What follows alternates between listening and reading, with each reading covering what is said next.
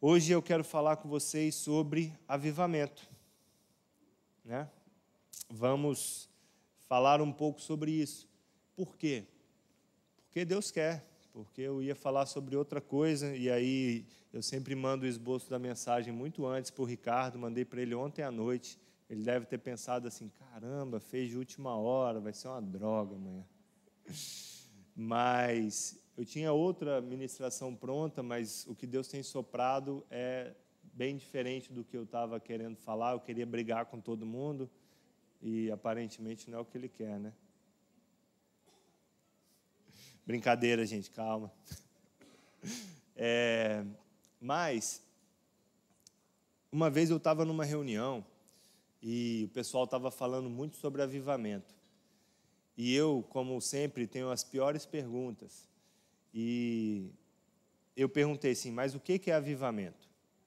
E aí a, a, o interlocutor da reunião ele começou a ficar meio constrangido porque ele falava e não saía o que, que era avivamento. E eu não estava perguntando para constrangê-lo, eu estava perguntando para entender, porque eu sou uma pessoa curiosa por natureza. Então, cara, eu pesquiso, eu estudo, eu quero entender o que é. E aí ele falou, e aí eu não me dei satisfeito, fiz mais uma pergunta, mais uma pergunta, até que ele abriu para todos que estavam na reunião, uma vez que ele não estava conseguindo explicar, se as pessoas que estavam naquela reunião, e éramos mais de dez, conseguiam explicar o que é avivamento. E, para surpresa de ninguém, ninguém sabia explicar o que era avivamento. Então, para mim, eu dei aquela reunião como um fracasso total, um fiasco, e fui para casa tentar entender o que era avivamento. E não encontrei na Bíblia a palavra avivamento, porque um crente, quando ele quer entender o que é, ele vai na Bíblia buscar referências. Né? Eu, por exemplo, adoro sonhos. Quem me segue no Instagram viu lá que eu postei sobre um sonho que uma pessoa teve comigo há quatro anos atrás. Eu amo sonhos, eu tenho livros sobre interpretação de sonhos, eu adoro, só que toda interpretação de sonho ela passa pela Bíblia também.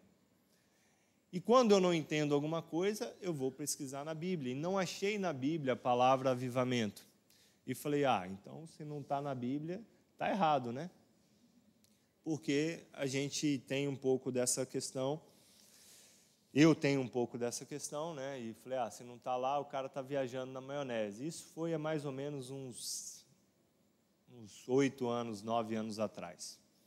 E deixei esse tema na gaveta, mas é, a gente teve recentemente o Descend, e o Descend foi dito como um dia de avivamento, e de fato foi um dia de avivamento. Não foi um, um grande avivamento que continuou, mas foi um dia onde pessoas foram avivadas e despertadas por chamado de Deus na vida delas. Então, o Descende foi como uma grande assembleia solene, que, aliás, foi como o Descende surgiu Descende um movimento que surgiu do Decol, que era o movimento do Lou Engle, que começou com uma assembleia solene com mais de 500 mil pessoas no Capitólio, em Washington, D.C., clamando contra o aborto, clamando contra as clínicas de aborto nos Estados Unidos. E aquele movimento pró-vida se tornou o que a gente vê hoje, um dos maiores movimentos missionários da atualidade estejam ansiosos por uma assembleia solene. E aí eu comecei a revisitar os conceitos. O que é avivamento? Então, o conceito de avivamento, um conceito cultural e um conceito da palavra seria: é o ato de se avivar ou de tornar mais vivo, mais ativo, mais intenso, despertado e nítido. Esse é um termo bastante usado, no âmbito religioso ao referir-se a um período de renovação espiritual. Então, o avivamento, segundo o dicionário, um conceito cultural, ele é um tempo onde algo que estava morno se esquenta, algo que estava frio pega fogo, algo que estava morto revive. O próprio dicionário nos diz que avivamento é um conceito religioso. Então, é um conceito da nossa cosmovisão. Nós somos religiosos e, olhamos as palavras como é, um conceito mais, uma visão mais religiosa. Ok, e aí eu me dei um pouco mais por satisfeito e fui pesquisar, já que não temos grandes relatos da palavra avivamento na Bíblia, alguém que tenha mencionado algo parecido. E aí a gente encontra o profeta Abacuque, um livro de três páginas na Bíblia, de três capítulos na Bíblia. Um pequeno livro, um singelo livro, que está ali no meio dos profetas do Antigo Testamento. Se você passar a Bíblia rápido, você não acha. O profeta Abacuque vivia dias de grande aflição. O reino de Judá havia sido levado cativo, eles eram cativos dos babilônicos, e o antigo rei de Judá era muito opressor. Ele era um rei iníquo, não aprovado. Então Abacuque vivia dias de grande aflição, dias muito difíceis. É um, momento da vida de um profeta, de um religioso, onde ele vê tudo à sua volta ser uma grande, um grande escárnio, uma grande bagunça. Você imagina nós aqui, nós descemos e chegamos lá embaixo e vemos todo tipo de prostituição, todo tipo de bebedeira, de pessoas se drogando, de pessoas fazendo todo tipo de coisa. Hoje, infelizmente, isso está se tornando algo banal para nós. E nós passamos no meio disso como se nada tivesse acontecendo. Isso é um grande sinal de que precisamos de avivamento. Abacuque estava vendo isso no meio dos babilônicos e ele não se conformava. E antes de Abacuque orar por avivamento, eu fiquei muito impactado pelo capítulo 2, que ele diz assim: Subirei até minha torre de vigia e ficarei de guarda. Ali esperarei para ver o que ele diz, que resposta dará a minha queixa. Abacuque tinha uma torre de guarda, um lugar onde ele ia para orar. Abacuque ele tinha um local de oração e o que ele promete no que ele escreve é: Eu vou subir ao meu local de oração e não sairei de lá até que o Senhor venha e me dê uma resposta. Que ousadia, que maravilha, que beleza, que coisa mais, mais grandiosa é um homem que decide entrar no local de oração e ficar lá até que ele venha. Ele fala: Eu não vou abrir mão de forma nenhuma, eu vou esperar até que você me dê uma resposta. Nós não sabemos quanto tempo isso durou, mas esse é o verso 1. No verso 2 já vem a resposta do Senhor. Não sei se foi imediatamente, mas ele está escrevendo uma carta para nós, um livro para nós, e nós vemos isso na sequência. O Senhor respondendo às queixas de Abacuque. O Senhor trazendo resposta a Abacuque. E no verso 3 ele diz assim: Se parecer que demora a vir, espere com paciência. Mariana e Anderson falaram sobre o fogo da paixão e a constância do amor. Espere com paciência. O Senhor está falando: sobe nessa torre mesmo e fica no seu lugar de oração. Espere com paciência, ainda que demore, eu virei. Que ele fala: pois certamente acontecerá. Nós não podemos voltar atrás no nosso clamor, nós não podemos voltar atrás naquilo para o qual nós fomos chamados.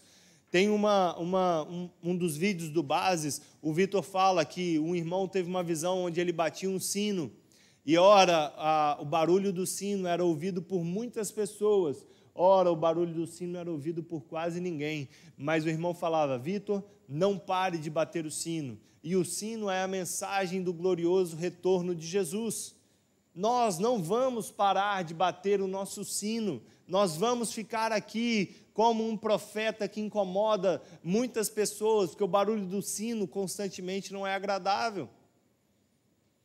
Foi isso que Deus chamou Abacuque a fazer no verso 3. Se parecer que demora a vir, espere com paciência, certamente acontecerá. É preciso ter constância, é preciso permanecer constante. E aí nós vemos no, ver, no capítulo 3, no verso 2, o clamor de Abacuque. Depois da resposta do Senhor, depois que Deus vem e responde ao clamor de Abacuque, depois que Deus encontra Abacuque na sua torre de vigia e dá a Abacuque a resposta que ele queria,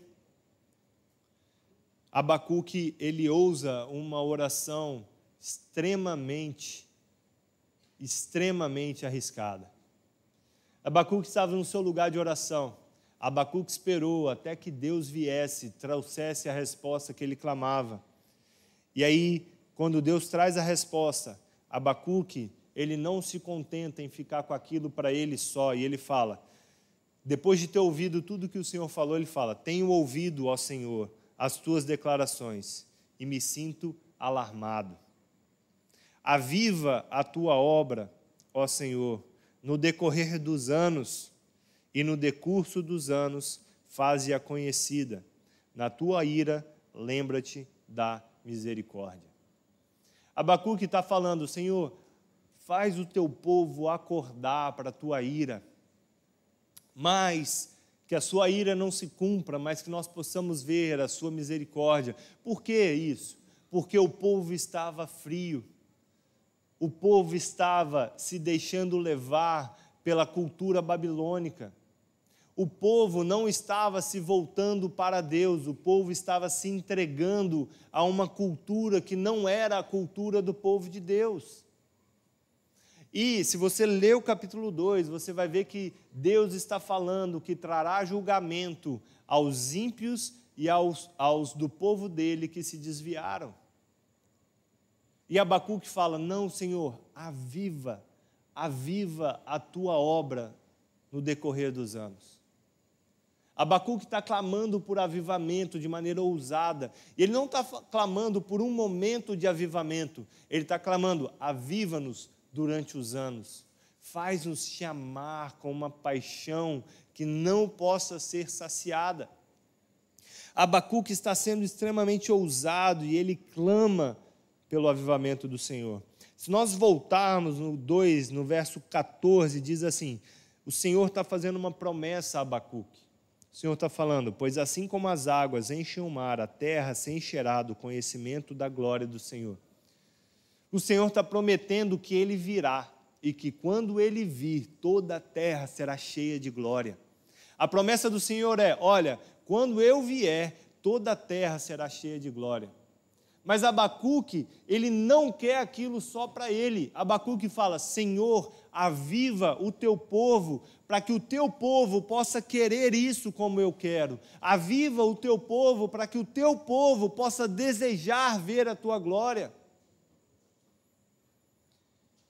A minha pergunta para você essa manhã é: será que você precisa de avivamento? Ou você tem desejado a glória de Deus com a mesma intensidade que Abacuque? A gente olha e a gente espera feitos grandiosos e gloriosos. E aí a gente despreza tudo que é menor do que isso. Ontem eu estava aconselhando um irmão, um amigo, alguém que me edificou de uma maneira tremenda na minha fé, uma das pessoas mais importantes na minha jornada cristã. E hoje ele precisava do meu conselho, ele precisava que eu fizesse por ele o que ele fez por mim lá atrás.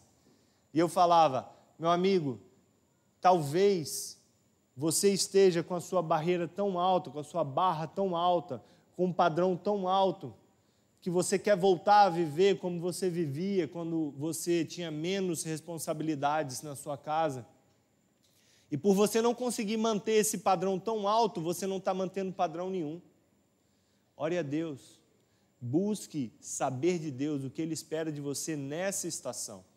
Porque talvez você não consiga estar na igreja todos os dias como você fazia antes. Talvez você não consiga se envolver no ministério de cura como você se envolvia antes. Talvez você não esteja presente como você estava antes. Mas você, de forma nenhuma, pode deixar a apatia tomar conta do seu coração. Você precisa de avivamento. E ele virou para mim e falou: Filipão, eu preciso. eu vou fazer o que você está me falando. Eu vou orar. Eu precisava dessa palavra. Quantos de nós hoje, essa manhã, não precisamos olhar para os nossos corações e reconhecer o tanto de avivamento que nós precisamos?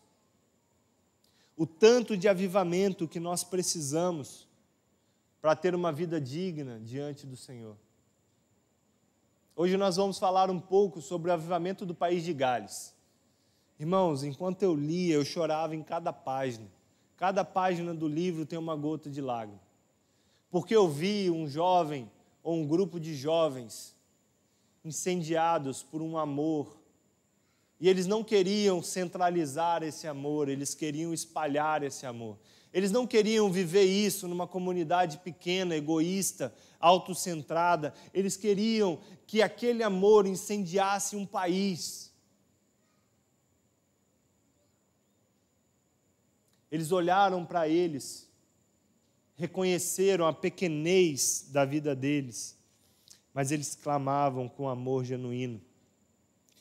Uma das pessoas mais proeminentes no avivamento do país de Gales, Diane Owen, dizia: a maior necessidade da nação galesa é avivamento espiritual. O que é o país de Gales? O país de Gales é um principado Na época, 1900, ele tinha cerca de um milhão de pessoas. A principal atividade econômica era a exploração de minas de carvão. E era uma região cheia de igrejas, afinal, a Grã-Bretanha é protestante, né? Com muitos pregadores, mas faltava uma coisa. Uma coisa faltava. Era um país cheio de igrejas, cheio de pregadores, cheio de bandas, mas faltava, como ou eu falou, avivamento, paixão pela mensagem.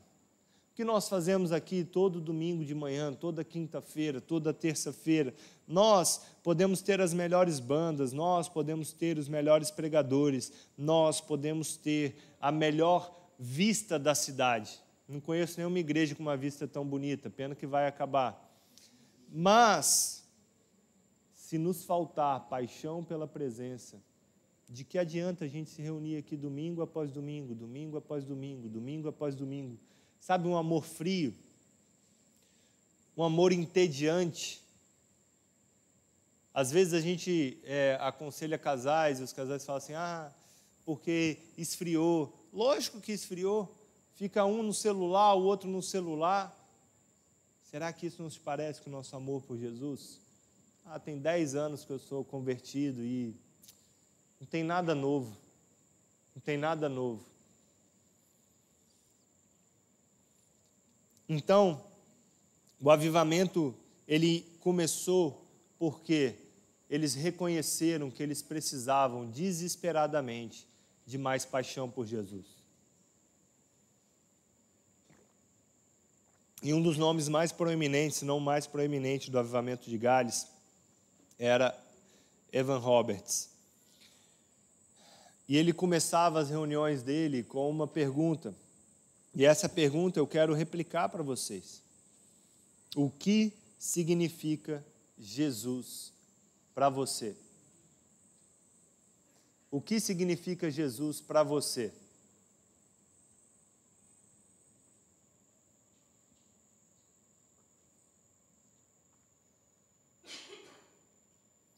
Lá no trabalho, às vezes a gente ensina que as pessoas têm que fazer perguntas retóricas, né?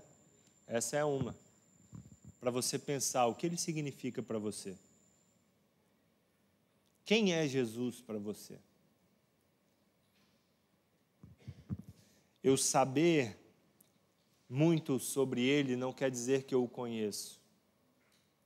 Eu posso saber muito sobre qualquer coisa sem conhecer nada sobre a pessoa. Eu posso saber muito sobre como fazer um bolo sem nunca ter feito um bolo. Eu posso saber muito sobre uma celebridade sem nunca ter encontrado essa celebridade. Eu posso saber muito sobre Jesus sem nunca ter me apaixonado por ele. O que Jesus significa para você.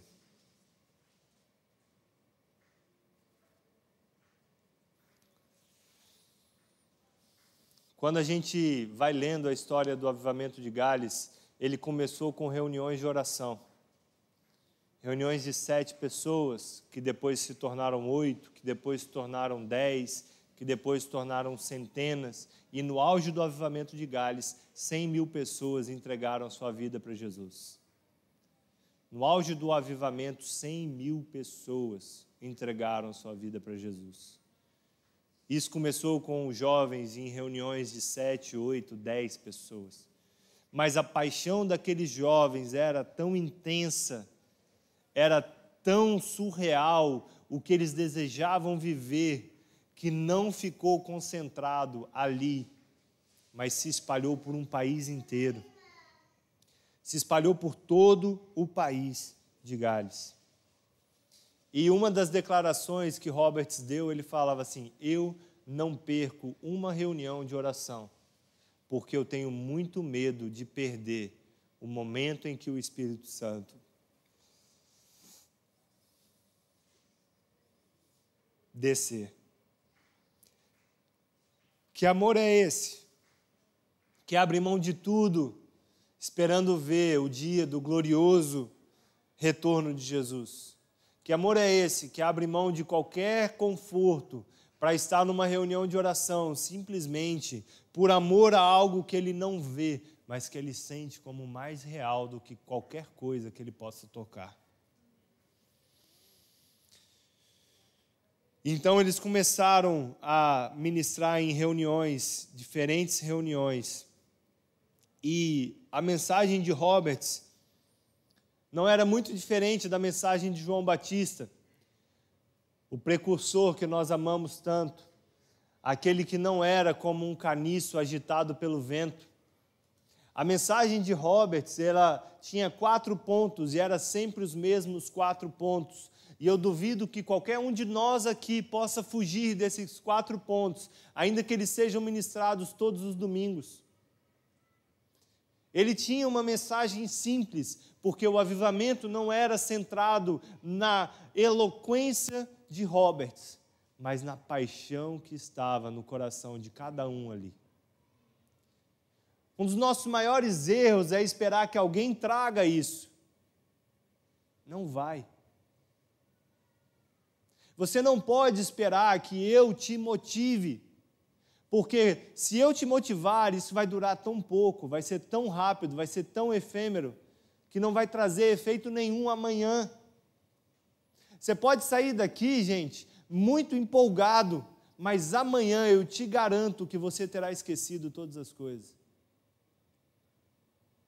Se nós não orarmos a oração de Abacuque, clamando que o Senhor avive a tua obra, não vai ser uma pessoa que vai trazer o avivamento. Porque o avivamento ele começa com corações que se apaixonam por ele e que decidem queimar por ele, dia e noite, noite e dia. Essa noite eu fui dormir e o meu clamor era: Deus, me incomoda, me acorda, me dá sonho, me faz qualquer coisa, eu quero te encontrar. A mensagem de Roberts, ela começava sempre com arrependimento.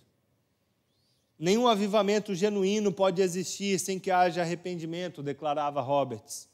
Isaías 59, 1 e 2 diz: Ouçam, o braço do Senhor não é fraco demais para salvá-los, nem seu ouvido é surdo para ouvi-los.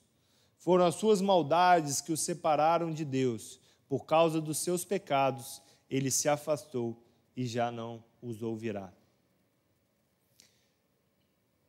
Que grande desgraça é não ser ouvido pelo Senhor mais. Que grande amargura traz para a alma não sermos mais ouvidos por Ele. A mensagem de Roberts começava simplesmente chamando as pessoas a entender que elas precisavam se arrepender da sua maldade, do seu pecado chamando as pessoas a entender que o braço do Senhor não é fraco, muito pelo contrário, ele é forte, ele é o Rei dos Reis, ainda governa sobre toda a terra.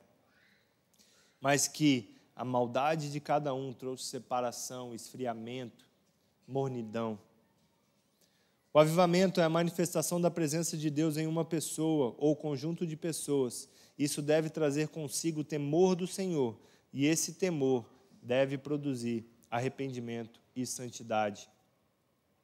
Êxodos 20, 20, Moisés respondeu: Não tenha medo, pois Deus veio desse modo para prová-los e para que o temor a Ele os impeça de pecar. Nessa passagem de Êxodo, o povo de Israel estava morrendo de medo porque eles viram os grandes feitos e manifestações de Deus. E eles falaram: Moisés, nós não queremos, vai você lá, fala só você. E aí Moisés fala assim: não tenha medo, ele se manifestou dessa forma por um motivo, para que vocês tenham temor, e esse temor impeça vocês de pecar. Eu conversava com o Vitor e eu falei: Vitor, eu dei uma direção ao Gabriel de sempre na sala de oração orar por temor. E o Vitor falou assim: Olha, sem você saber, você deu a mesma direção que o Mike Bickle dá aqui. A sala de oração sempre tem um clamor por temor. Nós precisamos ter temor. O temor é o princípio da sabedoria. E sermos sábios nos impede de viver uma vida vã, leviana, fraca. Nós precisamos ter temor. A gente estava voando de volta da Europa para cá e Chegou um momento que toda a, a comissária de bordo, super educada, vocês precisavam de ver, eu sou, eu sou uma lady perto dessa senhora.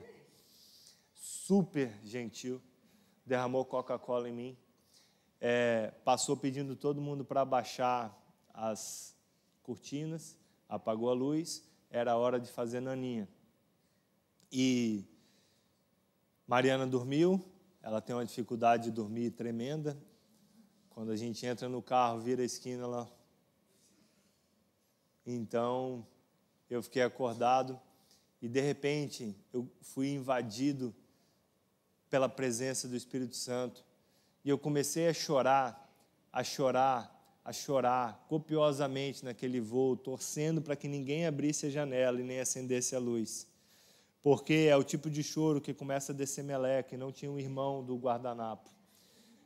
E dentro do voo você tem que ficar de máscara, e a máscara é a, é a máscara de TNT lá, que eles falam que protege mais. Gente, aí a, a meleca começa a agarrar no TNT, mas a gente não precisa entrar nesses detalhes. E aí, gente, falei, Deus, por que, que eu estou chorando tanto? O que está acontecendo? E eu comecei a ver algumas coisas na minha vida que precisavam ser mudadas, e eu comecei a me arrepender dessas coisas. E eu comecei a falar: eu preciso ser manso e humilde como o Senhor.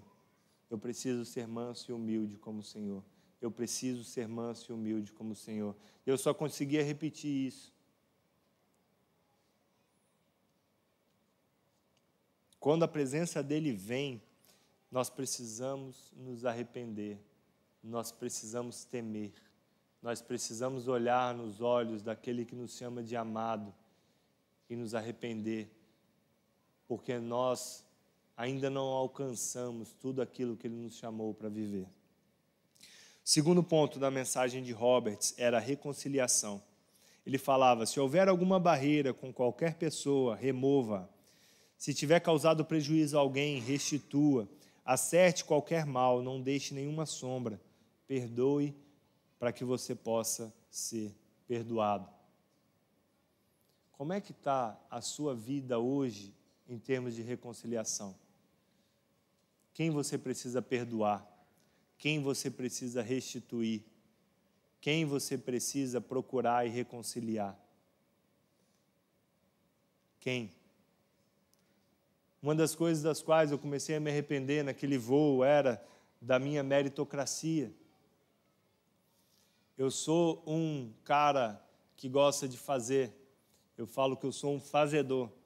Então, se tem alguma coisa para fazer, eu vou lá e faço. Isso me enche de uma justiça própria, de um senso de meritocracia, de que eu posso fazer. Isso me tira do lugar de dependência de Deus. Sabe, entender que nós precisamos nos reconciliar com as pessoas, entender que nós precisamos perdoar as pessoas por elas não terem alcançado a nossa expectativa, entender que nós precisamos estender graça em todo o tempo, entender que nós precisamos perdoar para sermos perdoados, entender que a medida que você usar para medir o seu irmão será usada para medir você. Robert tinha total ciência de que sem reconciliação era impossível viver um, um, um avivamento coletivo. Como que eu posso viver um avivamento se eu estou com um problema com meu irmão e ele está com um problema comigo? Como que eu posso testemunhar do avivamento de Deus se quando eu chego na minha casa, eu viro a cara para o meu marido, eu brigo com meus filhos, eu não falo com a minha mãe, eu não perdoei meu pai? Como que eu posso viver o avivamento? Reconciliação. Sem reconciliação é impossível. O terceiro ponto da mensagem de Roberts era Isaías 64, no verso 1, que é a fome e a paixão. A fome e a paixão. Ah, Felipe, mas esse não devia ser o primeiro ponto? Não. Porque eu posso ter fome, eu posso ser apaixonado e ainda assim ser um irresponsável. Eu posso ter fome e ser apaixonado e ainda assim estar dando mau testemunho do Senhor. Eu posso ter fome, eu posso ser apaixonado, e isso pode durar apenas algumas semanas. E quando isso acabar, para onde eu fui? Mas a fome e a paixão são pontos relevantes que não podem ser deixados de lado. E Isaías, ele coloca aqui mais um clamor ousado, assim como Abacuque. Ele fala: Quem dera você abrisse os céus e descesse. Isaías ele está falando para o Senhor: quem dera abrisse os céus e descesse. Isaías ele está com tanta vontade de se encontrar com Deus que ele está desesperadamente falando: quem dera você viesse, quem dera você estivesse aqui, quem dera você fendesse os céus, quem dera você estivesse em nosso meio em plenitude, quem dera o justo juiz estivesse governando.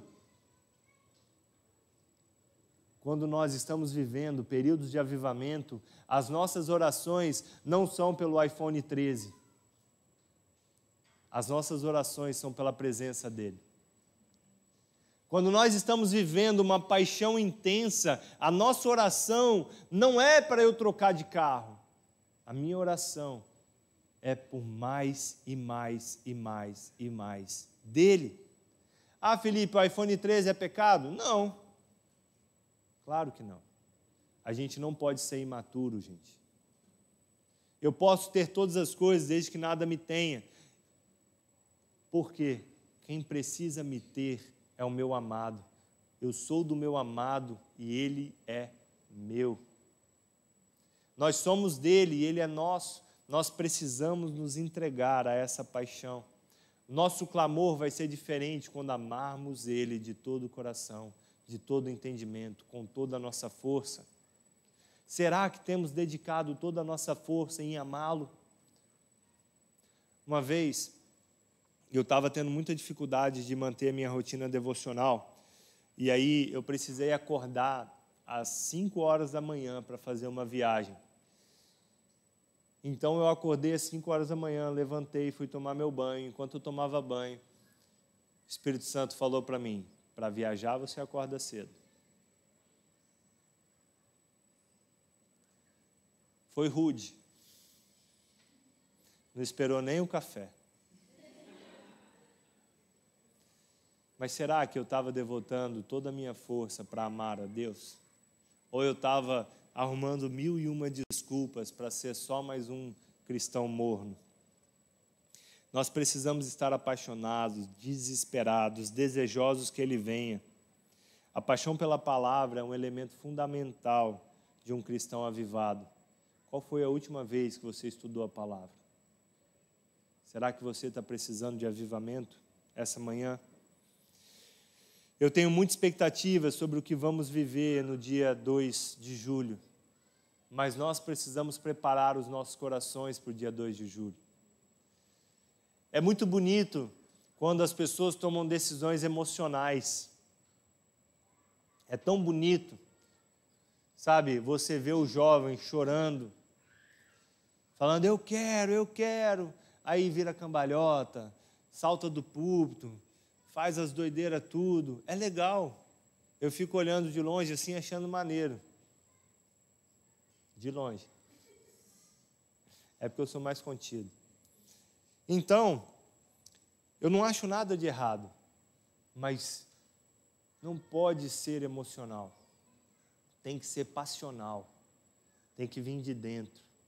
Tem que estar arraigado num desejo que não pode ser contido ou controlado tem que estar envolvido num genuíno desejo de amar mais e mais e mais e mais e mais e mais. Nós precisamos querer amar mais. Nós precisamos orar por esse amor. E o quarto ponto que Robert trazia era transformação. Gálatas 5, 22 a 24 diz assim: Mas o Espírito produz este fruto: amor, alegria, paz, paciência, amabilidade, bondade, fidelidade, mansidão e domínio próprio. Não há lei contra essas coisas. Aqueles que pertencem a Cristo Jesus crucificaram as paixões e os desejos de suas naturezas. O aspecto diminui o de cá, ó. bota esse de cá no 18, que aí gela para trás também porque ele está ligando e desligando lá. Mais uma despesa para nós, diácono. O aspecto mais importante de um avivamento não é a duração do fenômeno ou a visitação em si. Aspas para Roberts, tá? É o impacto que gera na igreja, na sociedade e a permanência dessas mudanças. O impacto mais importante do avivamento não é simplesmente uma igreja em chamas. O impacto mais importante do avivamento é a transformação que ele causa. Historiadores dizem que no avivamento de Gales, pelo que sabemos, não houve curas ou milagres, mas houve outra transformação, mais sutil, porém tremendamente sobrenatural a transformação da cerveja em roupas e alimentos para as famílias carentes que antes passavam necessidade por causa do vício. As pessoas passaram a acertar suas dívidas, um batismo de honestidade, de perdão e de reconciliação. Nos tribunais de justiça, durante alguns dias, não havia casos para serem julgados. A polícia ficava ociosa e alguns se voluntariavam para a igreja. Irmãos, avivamento não é sobre nós ficarmos aqui dentro, confinados, mas é sobre o que acontece em nós e nós levamos lá para fora e transformamos a sociedade. Avivamento não é sobre a igreja transformar a sociedade. Para de terceirizar a responsabilidade. Para de ser uma pessoa imatura que bota a culpa no outro para aquilo que você deveria fazer. Avivamento é sobre você, avivado, transformar a sociedade. Avivamento é sobre você, tão cheio de Deus, transformar a sociedade. A gente viveu dois anos em uma igreja nos Estados Unidos, que é a Bethel. Irmãos, nós vimos a transformação da sociedade por meio de uma igreja avivada. Nós vimos com os nossos olhos a igreja pagava o salário dos policiais para que houvessem policiais na cidade.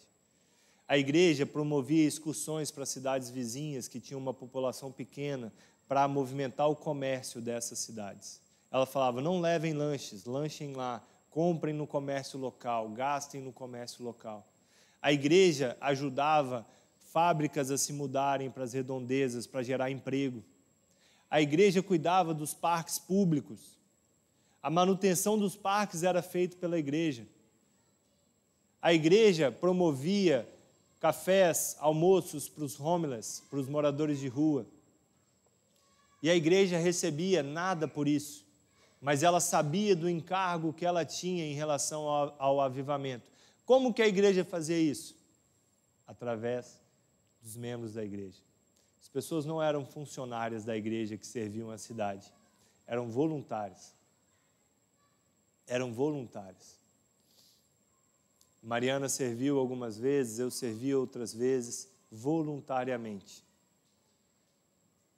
O avivamento não é uma responsabilidade eclesiástica, é uma responsabilidade pessoal. E a transformação, ela vem quando pessoas avivadas resolvem viver esse avivamento na sociedade. O que, que nós vamos viver aqui na base? Não sei. Depende de você. Depende do tamanho da sua fome, da sua paixão. Que desastre seria você centralizar esse momento em uma pessoa, esperando que ela te motive, que ela te ensine, que ela te leve para algum lugar na sua jornada com Deus, quando o que vai te levar é o fogo da paixão e a constância do amor. Nós precisamos nos apaixonar. Nós precisamos nos apaixonar. Nós precisamos amar esse Deus de uma forma diferente, sobrenatural. O senso da presença de Deus era tão forte nos dias em Gales que as pessoas que passavam pelas ruas sentiam a presença de Deus e eram atraídas para dentro das reuniões. Nós vemos essa, esse mesmo relato em quase todos os avivamentos. Quase todos os avivamentos que nós temos relatos são vividos dessa maneira.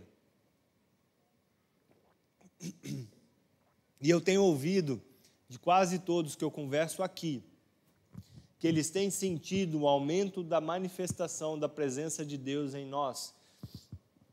Pode ser que estejamos prestes a viver um avivamento, pode ser que não mas uma coisa nós temos que é palpável, o aumento da manifestação da presença de Deus.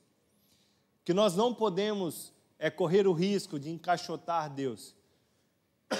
Quando eu choro é Deus, quando eu não choro não é Deus. Então Evan Roberts ele relata que muitos, muitas reuniões nada acontecia. E eles aprenderam que Deus também fala quando nada acontece. Foi um avivamento sem relatos históricos de curas, de sinais, de maravilhas, mas foi um avivamento com um relato de uma paixão que varreu uma nação. O avivamento de Gales não foi o avivamento de uma cidade, não foi o avivamento de uma igreja, não foi o avivamento de uma pessoa. O avivamento de Gales foi o avivamento de uma nação. Uma nação inteira se voltou para Jesus, apaixonada. Apaixonada. Loucamente apaixonada. Uma sociedade inteira foi transformada pelo amor de oito a dez jovens que começaram ousando clamar a Deus. A oração deles era super simples. Após a ministração, eles oravam: Envie o Espírito Santo agora, por amor a Jesus. Era só isso. Envie o Espírito Santo agora, por amor a Jesus. O avivamento de Gales nos mostra que ele vem quando estamos apaixonados, desejosos avivados de dentro para fora. Sem precisar que uma pessoa me motive, sem precisar de uma palavra bonita, sem precisar de que a banda esteja tocando toda afinada. Só precisa que pessoas estejam apaixonadas. É lógico a presença dele traz consigo arrependimento, reconciliação, fome e transformação. Minha pergunta para você hoje é: o quanto você precisa desse avivamento? O quão distante você conseguiu ir do lugar que Ele te chamou para estar?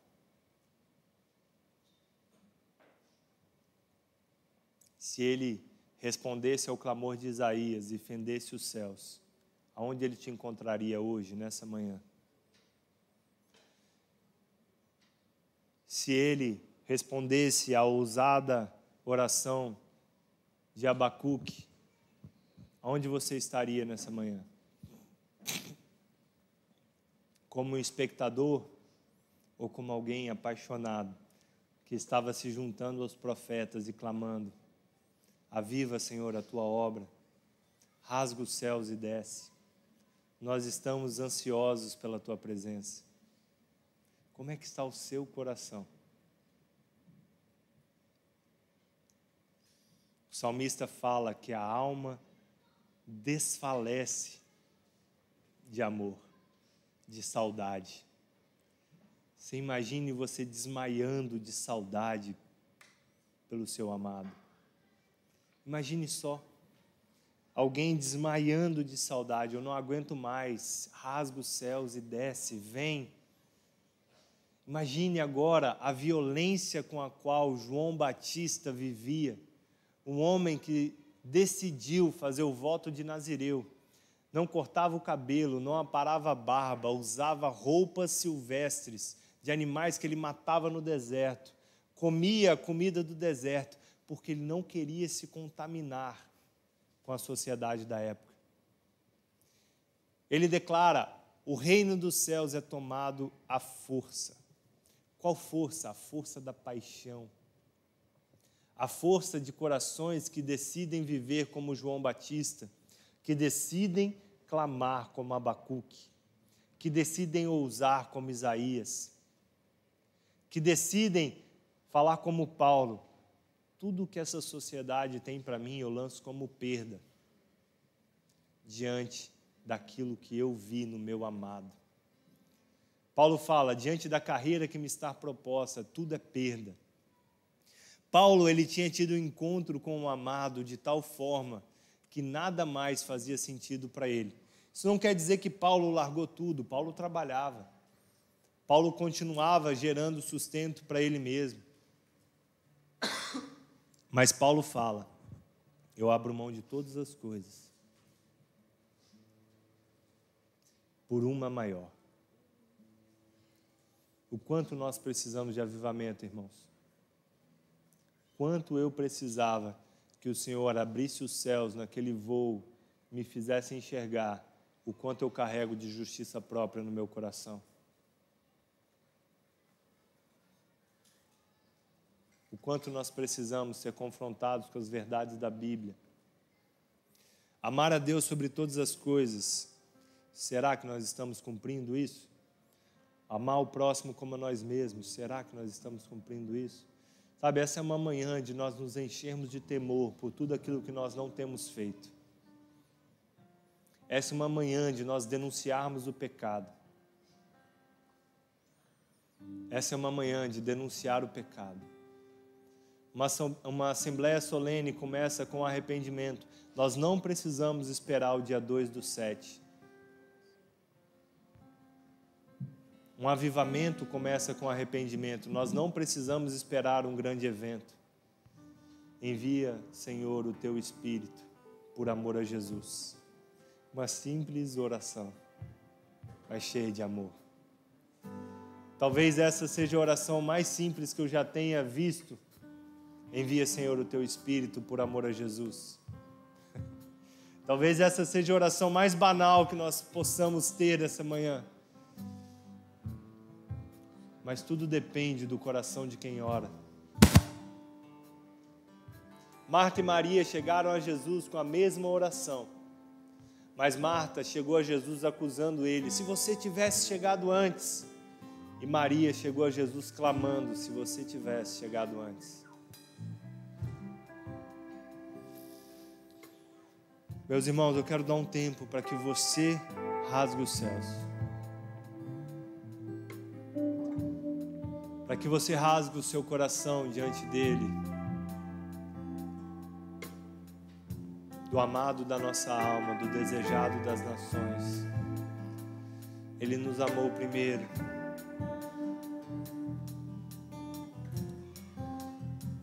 Quando eu fecho os meus olhos, eu vejo que essa é uma manhã de reconciliação.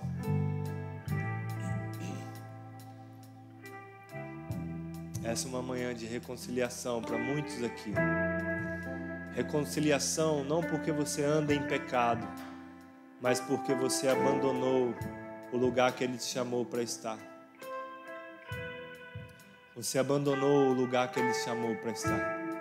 Abacuque declara: Eu vou subir na minha torre de vigia e eu não desço de lá até que o Senhor venha. Aonde que Ele te chamou para estar e você abandonou?